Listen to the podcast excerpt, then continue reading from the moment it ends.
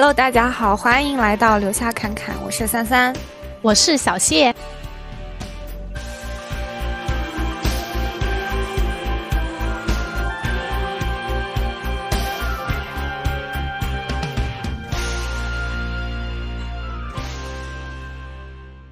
然后我们这次想录一期三八特辑，来讲一讲 HPV 这件事情。虽然，但是 三八节已经过去蛮久了，但趁着三月份还没有过完，我们我们就做一个常规集，三月常规集。对，三月常规集，我们三八就信誓旦旦的想要把它做出来，结果还是拖了。歌王真尴尬，太尴尬了，歌王。然后我大概是在大学那时候，就是疯狂往上冲浪，从网上得到，哎，国外的女性她们怎么在打 HPV 这个疫苗的？这个东西到底是什么？然后国内呢，有一部分人他们是去香港打这个疫苗。在之后就是网上看到说，杭州这边也开放预约九价疫苗了，但其实自己对。HPV 到底是什么，或者说对这个疫苗到底有什么作用？呃，了解并不多。然后是那种觉得，嗯，HPV 好像是个好东西，打了一定对我有帮助，就跟着朋友一起赶潮流。对对对，赶潮流，还特地去医院问，就说现在能不能打？然后人家跟你说要去公众号上预约，预约了之后人家要抽签。摇号，刚开始对抽签摇号嘛，他每一期放出来，我就看他名单刷刷刷的翻，就没有我的号，根本抢不上。这叫抢吗？这叫做运气吧，压根 抽不上你。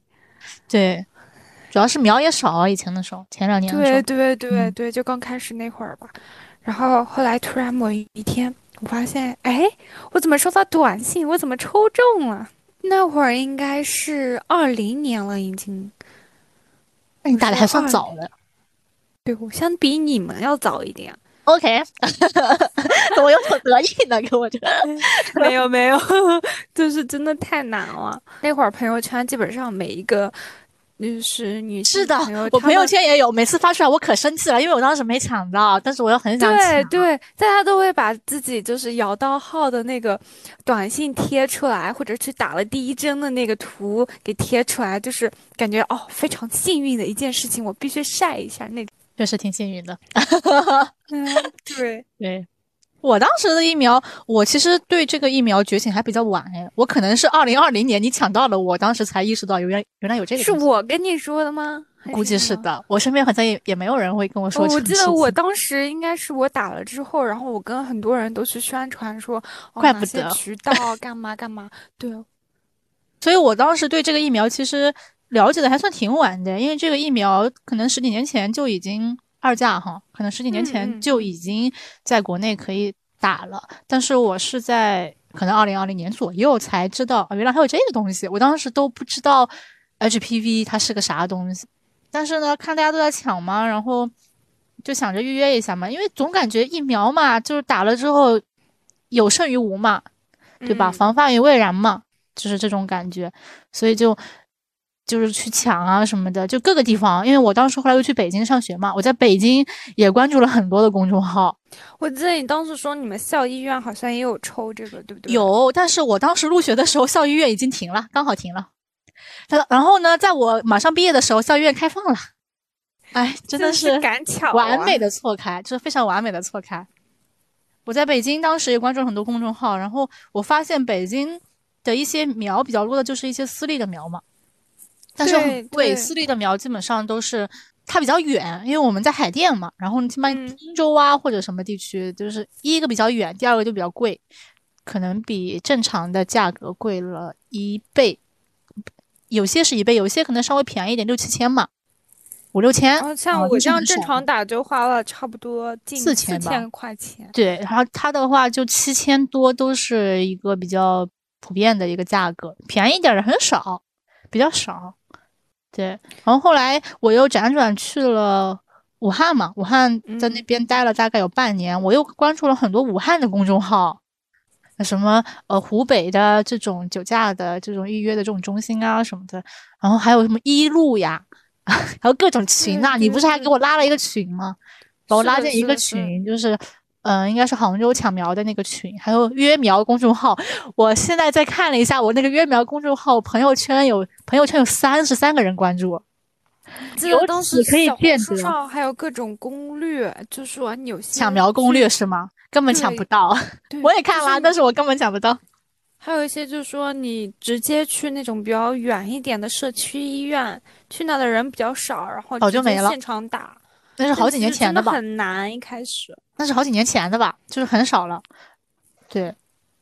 就是从这个公众号里面有都有三十几个人关注，你就由此见得吧，这个东西是多么的抢手。现在我是在呃十一月的时候才在嗯浙江的叫什么这里办，就是一个官方的 A P P 哈，我我才抢到了摇号摇到了这个，我真是大概过了整整两年的时间才摇到这个号的，然后我现在已经接种了第二针了，挺不容易的，真的挺不容易。我觉得这个东西。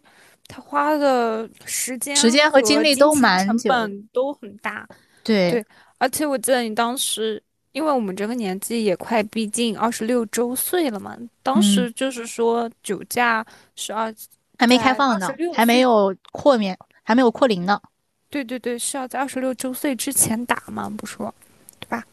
对。所以我当时就想着，如果我二十九、二六岁之前没抢到，那我就打二价，因为二价其实相对来说性价性价比是最高的嘛。对对对对，所以我当时的虽然他医生也建议说尽早打嘛，但是哎无所谓是吧？我们这种情况确实也挺无所 谓的，压根不接触。呃，对，不接触感染源啊，不接触传传染源就没有什么所谓，所以就心也很大，就哎就想着。然后就抢到了嘛，现在也还可以，还可以，幸还还是挺幸运的。是的，我们接下来聊一聊 HPV 它到底是什么啊？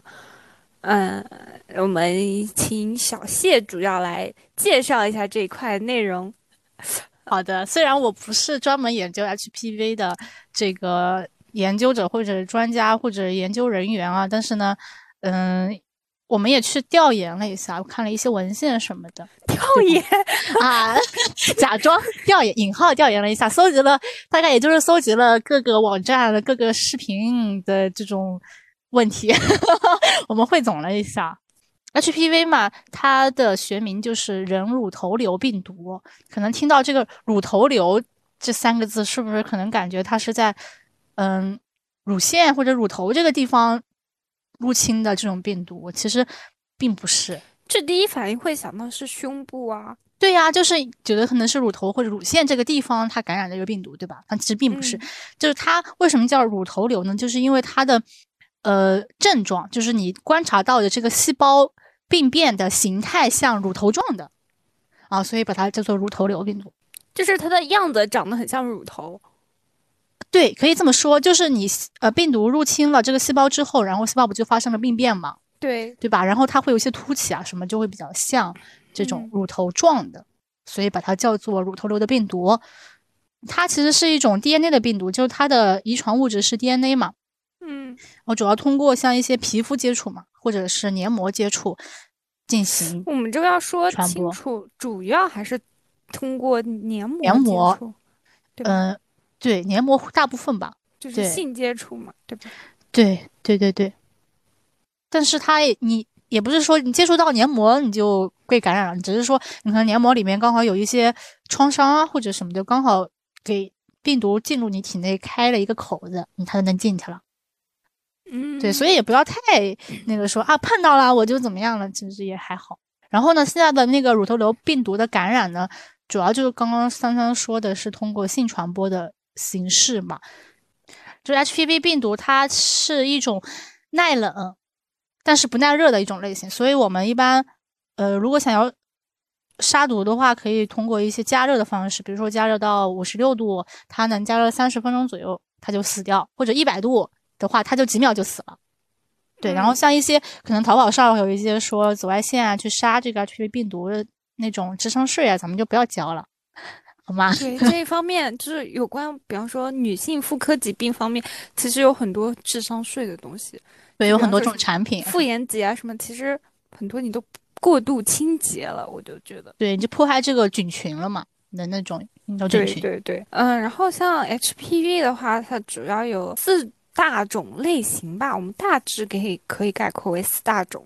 对，其实，在了解这个之前，我都不知道它还能分为这种四大种，我一直以为它就只感染这种阴道或者这种黏膜型嘛，其实。我们大致印象里还是以为它只不知道会皮肤上面接触感染对皮肤上面我还真不太知道，我一直以为它比如阴道啊或者其他的那种生殖器方面。这一块一开始有个概念是，就是群里之前有个网友他说，女性网友他说他就是大学快毕业那会儿找工作，然后他去宾馆住了几天。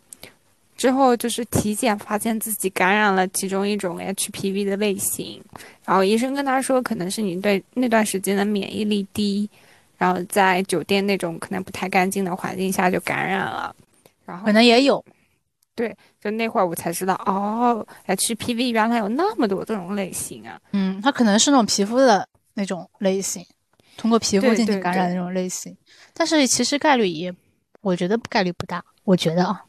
嗯，对，那我们还是主要讲一下，就是有哪些类型吧。刚刚三三也说了嘛，大概分为四种类型嘛。我们可以根据呃皮皮肤和黏膜的分为两大类，然后皮肤和黏膜又根据它是低危型的还是高危型的又分为两大类，这样就有四大类嘛。就分别是总的有皮肤低危型、皮肤高危型、黏膜低危型、黏膜高危型四种类型。四种类型，对的，对。然后像低危型的话，它就是不太可能致癌的那种，呃，类型这种病毒的类型，然后可能会造成一些油啊什么的，就是甚至汽油或者平常的能在手啊脚上能够看到的一些类型的油。然后像高危型的话，它就可能会致癌。我之 前在网上关注的一个男性医生博主，然后他专门给人分辨。到底是不是得了尖锐湿疣？尤其是他的男粉丝经常给他发生殖器官上面的图片，就是尖锐湿疣长在生殖器官上那个样子，就很像一个个小菜花。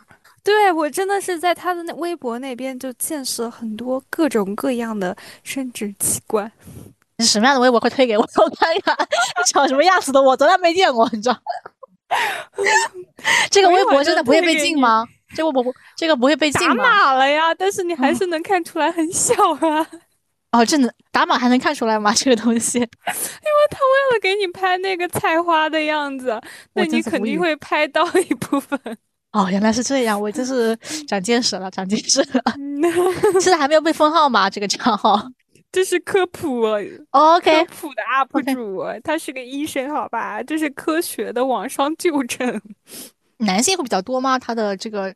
嗯，发的评论的这种，嗯，为什么呀？我觉得这种尖锐是有两种投稿类型，一种就是，呃，男的自己来投，说自己这个生殖器官上长的是不是尖锐湿疣；还有一种就是 女的来投，女的就是拍了男她男她男朋友或者她。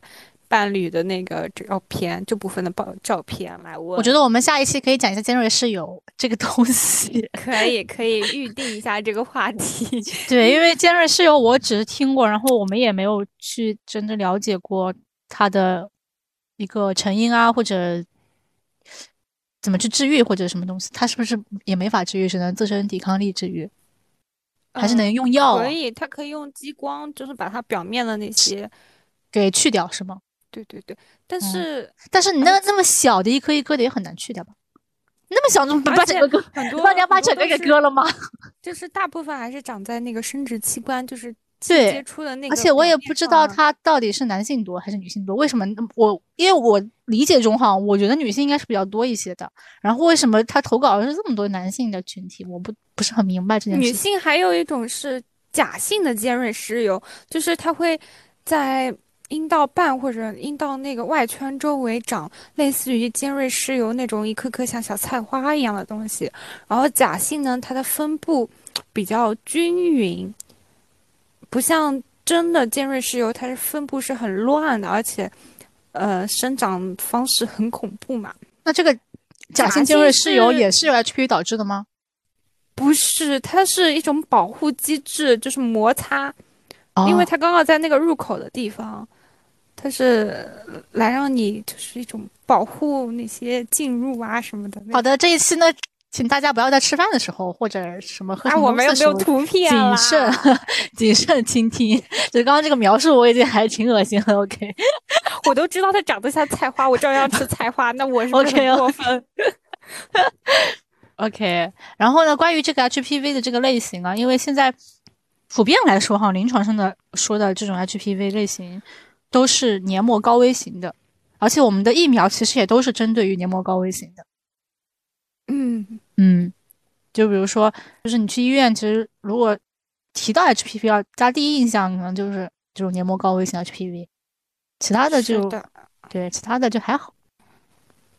那说到类型之后呢，我们来讲讲它主要有哪些传播途径啊？就像我们之前已经提到过的性接触啊，还有一个是皮肤。对，但是皮肤的话，其实也嗯概率比较小了，除非你自己呃。自己就是因为它是需要一定的这种低度嘛，就是需要一定的量，然后又需要伤口，然后反复的那种摩擦，它才会导致你的感染。比如说你刚好皮肤上有一个伤疤，然后呢，你就比如说拿着可能感染了这个 HPV 的纸啊或者玩具啊，你就使劲的摩擦，它才有可能会感染。不然的话，你可能在空气里面这种的就因为它的类它的量是很少的，它。毕竟是个病毒嘛，它离开人体是很难存活的，所以也不用过度担心啊。嗯嗯嗯，其实主要还是增强自己的免疫力嘛。嗯，对，反正万物嘛皆靠自己，好吧？就是你太累的时候，比如说来例假的时候，或者你工作熬夜啊，可能就你免疫力低下的话，可能也会导致感染风险会增加嘛。然后像我们出去出差或者旅游什么，大家都会住酒店宾馆。这时候就必定会接触到酒店里的那些，嗯，毛巾啊，这可能会有一定的概率让你感染 HPV，但是其实这个概率很小，最主要的还是通过性接触来感染 HPV。对，是的。然后如果大家如果呃太担心这个事儿的话，其实可以。自带毛巾就自带吧，对。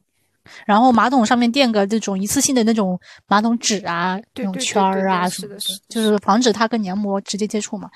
特别是上厕所就是蹲蹲便式的那种，啊不是坐便式的那种，你就有可能会导致你的这个圈儿跟你的这个黏膜直接接触嘛。对，还有一个就是。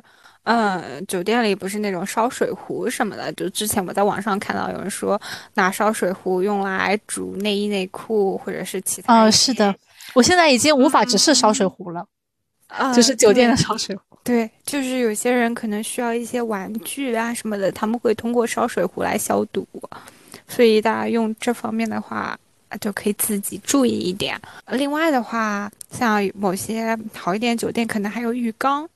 啊，对，是的。那浴缸它有可能让你感染吗？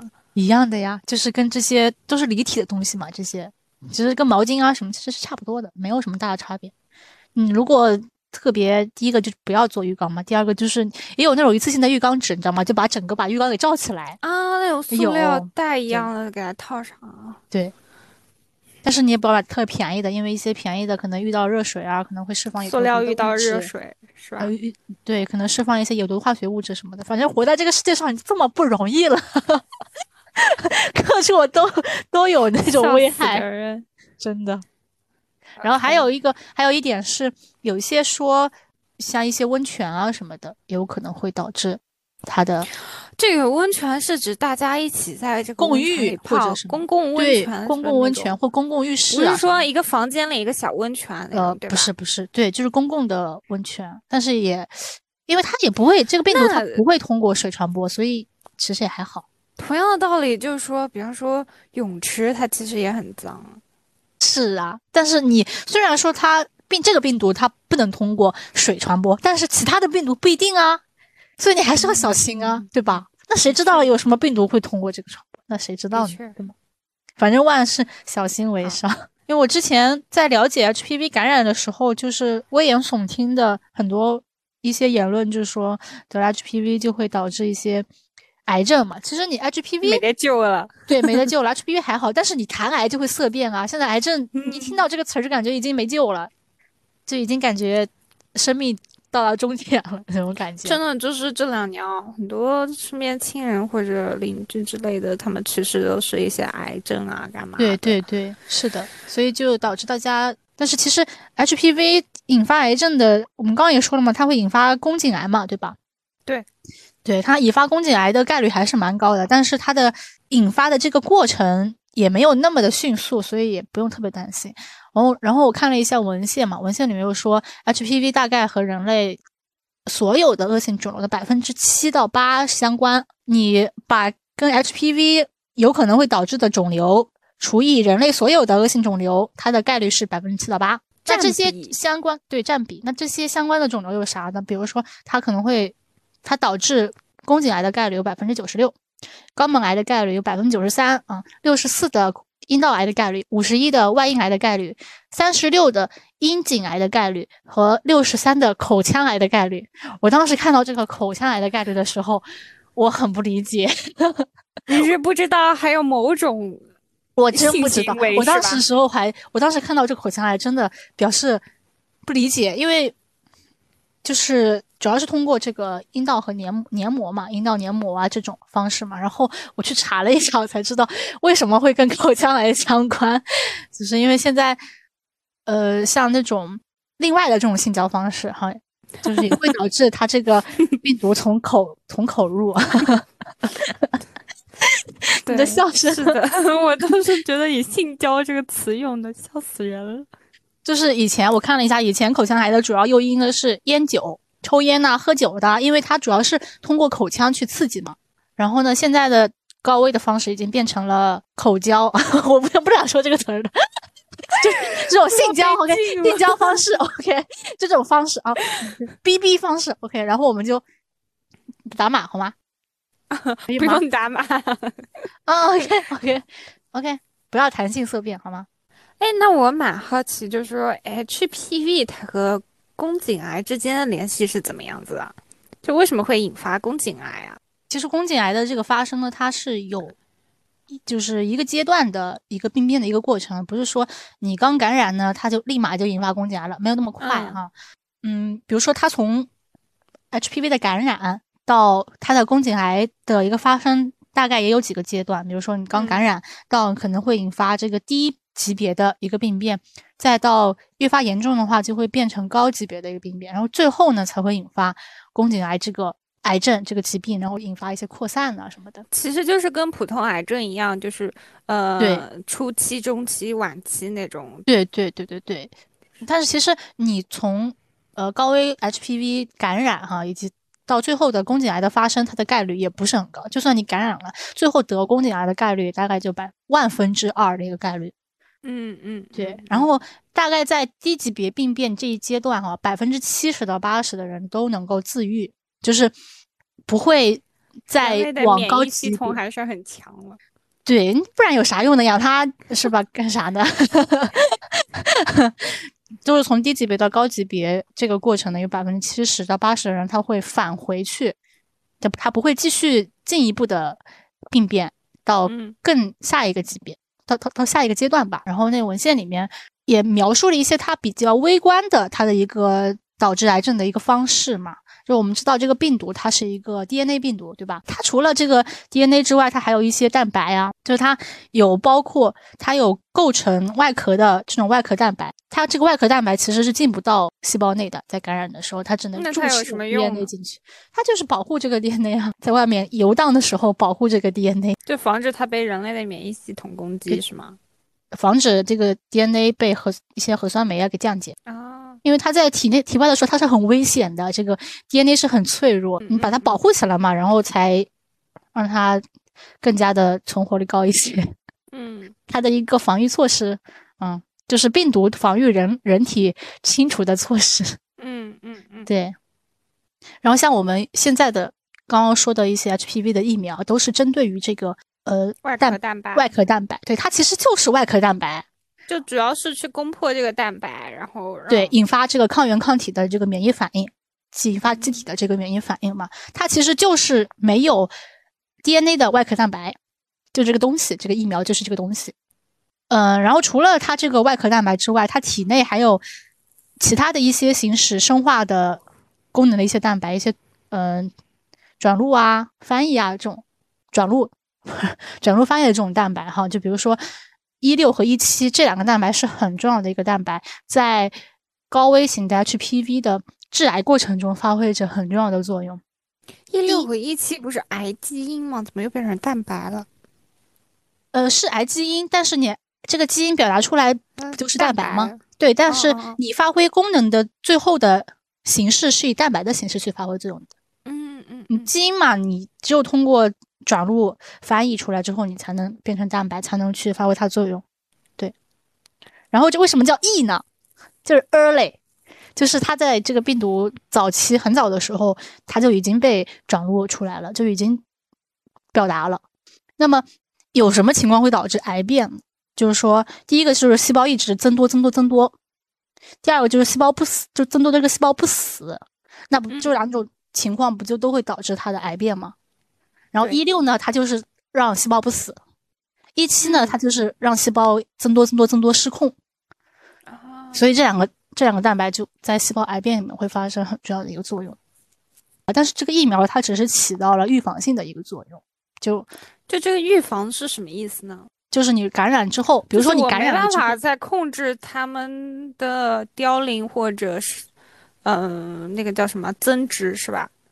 呃，就是你顶多只能，因为你现在针对的是这个外壳蛋白嘛。比如说你这个一六一七已经发挥的作用了，已经在慢慢的往这个癌化这个方向去转变了的话，你没法直接去攻击一六一七，让这个这个过程直接阻断掉，你只能委婉的。就是在它还没有进入细胞内的时候，把它清，把它给干掉。就是你如果已经得了这个疾病了哈，你想要去治疗这个东西，就是通过注射这个呃 HPV 的这种二价、四价、九价的这种疫苗，导致它癌化，就是预防这个癌化。但是如果你已经癌化的话，你要去治疗它的话，现在还办不到。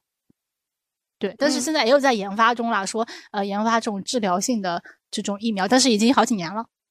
也没有什么进展，我看它，像嗯二价呢，它主要预防的是七成的宫颈癌和相关的癌前病变，还有一些黏膜高危型。对这个，反正它针对的都是黏膜高危型的，就是就说十六和十八型的嘛，就是两个主要的黏膜高危型的这个病株。是的，然后如果。目前打不到九价的呢，建议比较推荐的应该是打二价，因为它是性价比上最高的啊。对，而且现在二价的量应该很挺多的，因为国内的基本上社区都有吧。对，因为现在国内的也有产二价的疫苗嘛。是的，是的，是。对的。然后像四价呢，它主要是预防七成宫颈癌和相关的一些癌前病变，以及它比二价额外多了。九成的肛门和生殖器由，呃，黏膜低危和一些黏膜高危型的 HPV。然后像酒驾呢，它多了，它变成了预防约九成的宫颈癌，在宫颈癌的预防上面啊，它效果更好了一些。嗯，宫颈癌其实也差不可以说吧，因为它还有其他的几个类型也是，就是除了十六、十八是主要造成黏膜高危的，其他几个，比如三十一，好像五十还是多少，它也是造成黏膜高危的。你就说它虽然也是，它也是主要控制这个黏膜低危和高危的，但是它的包含的病株更多了。嗯嗯嗯，那像酒驾，它也主要是控制预防黏膜低危和高危型，但是它的是它包括的范围类型更多。对，对，是的，因为现在大概了解到的大概是有十二种黏膜高危型的这种病株哈。然后像我嗯刚刚三三提到的这个十四价的哈，现在十四价这个疫苗呢是国内有在研究，像是一个叫做神州细胞的这个公司在研究，现在呢就是已经进入这个临床阶段，然后临床它其实也分好几期嘛，有大概有临床四期，有四期。但是我想说的一个问题，你说九价它已经是逼近四千的价格了，十四价。那得是什么价格啊？就是一般 人翻倍，对啊，对啊，因为你其实一些为什么难难迟迟的，就是十四价没有上呢，就是因为它的一些病株呢，其实并不是那么好纯化的，它的这个蛋白，你可能在工艺上是存在着一些难度的，所以它的呃量产可能会更加困难一些，所以可能我猜测价格会更高一些。虽然现在也还在还没有推广，还在试验阶段。嗯，它大概就包含了就十二种的高危型的都包含了，所以就可能效果会更好一些吧。嗯，但是我觉得性价比就更低了呀。嗯，因为其他的几类这个黏膜高危的占比也少嘛。关于嗯疫苗 HPV 疫苗什么时候打？嗯，最有效的呢时间点是在你初次的性生活之前。对，就是在你接触感染源之前。对，就是尽早的打嘛。但是也要说一点是，嗯，HPV 这个疫苗其实它也是有年限的，对吧？我不知道就是具体能预帮助你预防多少年啊，但它肯定不是永久性的。所以因为现在的报道，我不知道它到底是研究只研究到了这么多年呢，还是说它已经明确。到头了，就是报道到没有效、没有效价了，就没有效用了。已经到这么多年以后没有效用了，我也不是很确定。我还我好像没有看过相关的文献。还有就是，肯定有人想问自己，如果感染过了 HPV，那我还要不要去打这个疫苗？啊，就嗯，你刚刚说就是，虽然我们在感染前要打，但是感染后也是要打。为什么感染后也要打呢？就是因为它的它有这么多两百多种类型的病的那个毒株嘛，对吧？就是像一些呃比较黏膜十二种这种黏黏膜高危型哈，它的彼此之间的交叉的这个防护作用是很差的。就什么叫做交叉防护？就是比如说我打了针对于十六和十八的这两价的疫苗，那它对那它对于比如说其他的三十一的、三十三的这种，它的抵抗力就是没有那么好。所以说你就算感染了十六、十八的，但是你为了防止你感染其他类型的，你还是要打。啊，还有就是 HPV 疫苗呢，它是分为三针的，第二针跟第一针要相差两个月，第三针跟第一针要相差六个月。但是呃，九价是这样，好像好像二价也有说零一六，哎，就是说法不太一样。就是其实还是要看根据你的自身状况，你去跟医生沟通嘛。一般来说。对，一般来说就是你打疫苗那个日期到了，然后你发现你身体有不适，其实最好还是跟医生先去沟通，了解一下要不要推迟啊。比如说我吧，我是打第二针的时候，我是上个月就去打了，但是我上个月当时我还得了那个，就是我的鼻窦炎复发了，我当时在吃那个消炎药，然后医生当时就例行的公示问我说，你，最近有没有吃药？我就跟他说我是吃了那消炎药，然后医生就跟我说最好。最好是推迟打，所以我其实第一次打和第二次打是推迟，是间隔了三个月，但是也还好。但是第二次和第三次的他还是要我要求中间间隔四个月。嗯，另外的话，像比方说像我第一针打的时候，刚好是我来月经的第一天，其实医生有咨询我，呃，具体什么情况。你有没有吃药？有没有来月经之类的？但是我还是打了。嗯，怎么说呢？抵抗力吧，我觉得你抵抗力应该还可以。对，毕竟安然的度过了。我我觉得我可能症状没有很明显，但其实还是会，就是有点加重那个疼痛、痛经、疼痛的程度。每个人可能反应不太一样。然后另外的话，就是我的打针的时候，我会觉得非常的疼，左手臂疼了三天，特别疼。我打的是。左手臂，对他疼。我也是左手臂，就完全不能压着左边侧边睡觉。我我刚看的时候，我我大概是上一周去打的。那我这个左手注射的这个区域已经变青紫了，就一整块儿都是青紫的。你就是打针的手法有问题啊！我不知道，反正它一整块都是青紫的，很痛。然后我注射的时候也很痛。他有一用那个棉棒给你推吗？就是这边。打一只手给你打进去，然后另外一只手用棉棒给你推吗？我没注意，因为我当时是闭着眼睛，真是丢脸。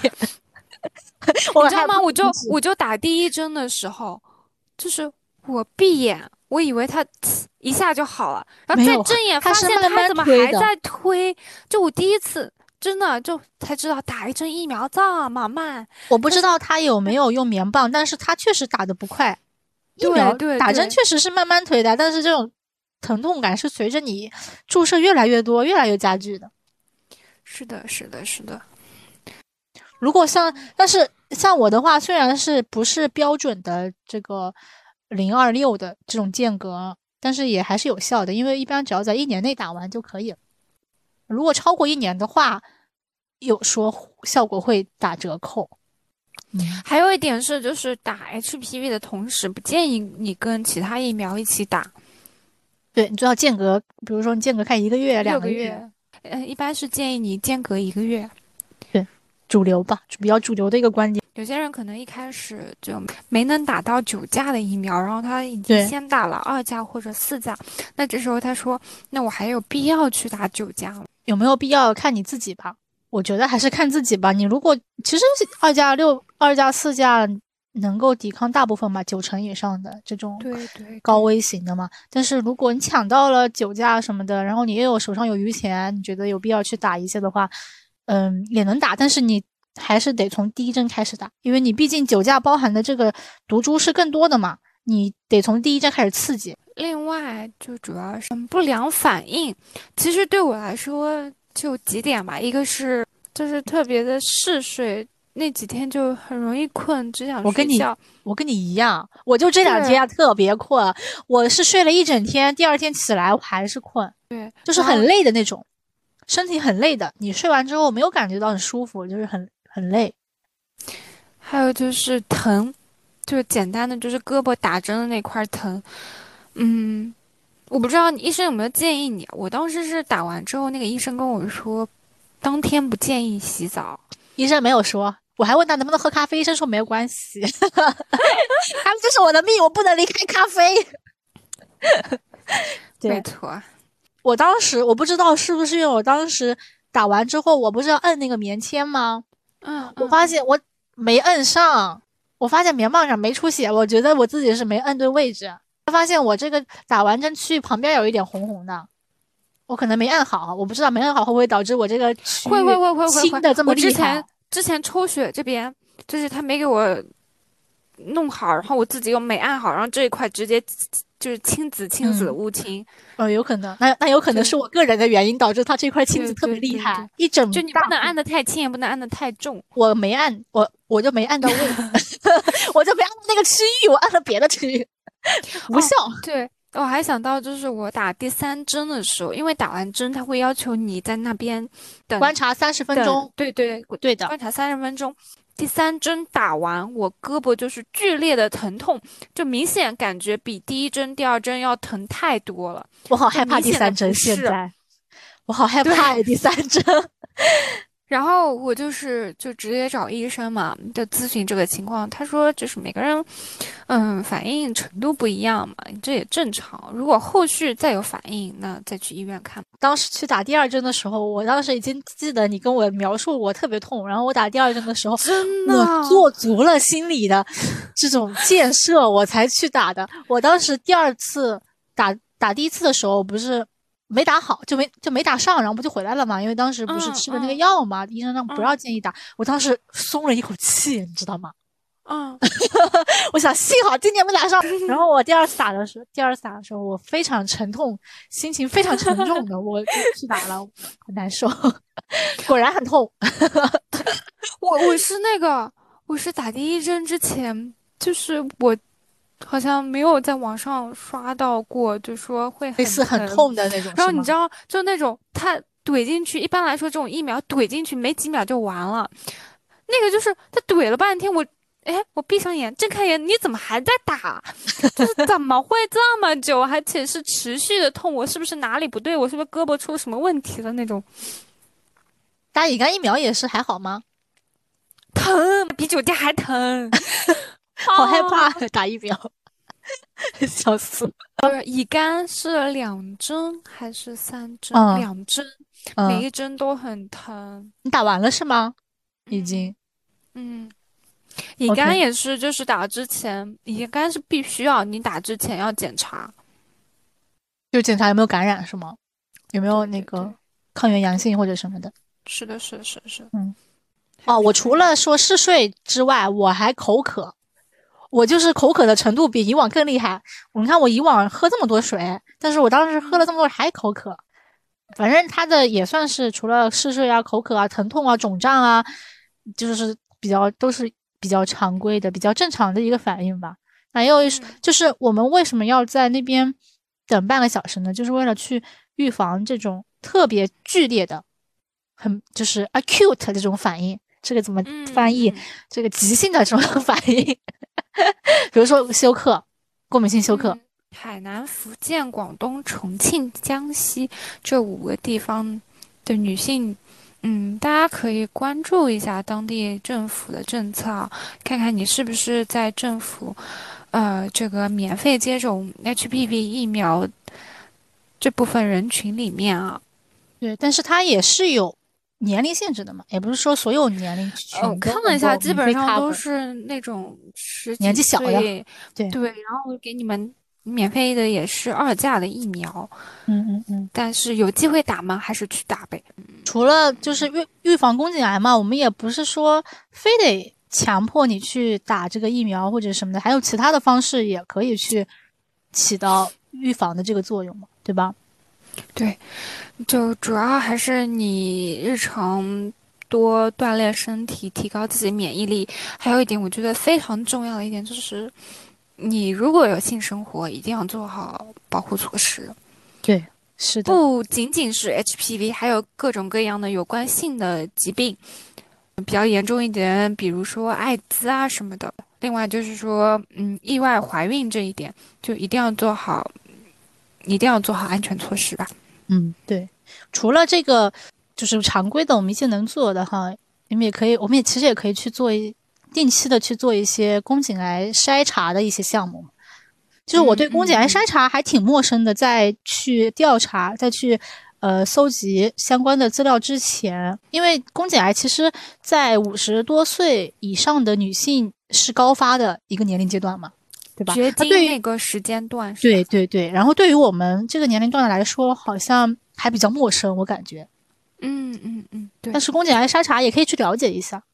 呃，也可以为自己身边的，就是比方说母亲啊，呃，奶奶、外婆之类的，他们都是没有接种过疫苗的那个群体。对对对，就是我们有这个机会，比他们先一步了解到这些东西，我们也可以带着他们去做这个筛筛查，对吧？对。常规的宫颈癌筛查的话，就比如说你直接去检查你的 HPV 的感染试纸啊什么的，嗯，去检查它是不是有阳性的，或者呃 TCT 检查，TCT 是什么呀？TCT 就是它其实是用来检查这个宫颈脱落细胞的，就是看看这个宫颈脱落细胞里面有没有变异，这个细胞是不是变异了，以及变异的程度是怎么样的。然后除了，因为它是检查死细胞的嘛，你要是检查这种活细胞的话，你就是做阴道的净活检，阴道净活检，就是去检查它这个活的宫颈癌、宫颈细胞的。嗯，就是这个阴道净活检呢，它是呃临床上是比较靠谱的，就是金标准吧。但是这个也是最痛苦的，它说呃是的，要伸进去吧，是不是？一个什么钳就把你的阴道口拓宽，然后是的，要伸进去。嗯，活的那个，那活检肯定都比较那个，像胃镜啊，你也很痛苦的，好不好？对，但是你知道体检里面其实这种项目，因为我当时入职体检的时候，好像就没有这种项目，不包括，对，不包括。最多给你查一下什么啊，乳腺 CT 吗？乳腺问题啊，或者这里的那个甲状腺啊，这一些问题，一般宫颈这块的很少，没有吧？可能也分吧，比如说他问你有没有性生活啊什么的，没有的话，可能就这一项很多会免掉。但是我没有看到有人有问是吗？因为他一般都是直接订套餐呢。对，但是你如果要加的话也 OK 啊，肯定赚钱的项目嘛，是吧？对对对，嗯，HPV 感染没有治疗的方法吧？也没有药啊，能够治疗什么的。但是像一些有症状的，像一些低危型的，比如说有啊什么的，就切掉嘛，就只能切掉它这个部位嘛，对吧？也没有什么别的措施吧。像这就相当于最初，我之前有看一本书，最初治疗乳腺癌的方式也是大面积的切除。对，对，其实宫颈癌也是吧，如果已经到癌变这个程度的话，你就只能把这个癌变的这个区域给切掉，以防它扩散嘛。嗯嗯嗯嗯嗯嗯，一般都是这样，所以还是靠自己嘛。转阴了，你如果想如果感染之后想转阴，还是要靠自己。是的，靠自己免疫力嘛。在最后，让我们送上一句祝福语，祝福语，希望吧。其实，因为我们在呃医学上的癌症。致病率高的有很多，但是呢，宫颈癌呢，它其实相对来说还没有那么的严重，所以它其实是还是蛮有希望消除掉的一种癌症类型。大家都 怎么说呢？继续努力吧，我们继续努力。希望有更多的女性科学家，希望对这个宫颈癌有更多的关注吧。希望我们一起早灭消灭它，更多的关注女性生理健康以及心理健康。好的。好的，好的，拜拜，拜拜，下期见吧。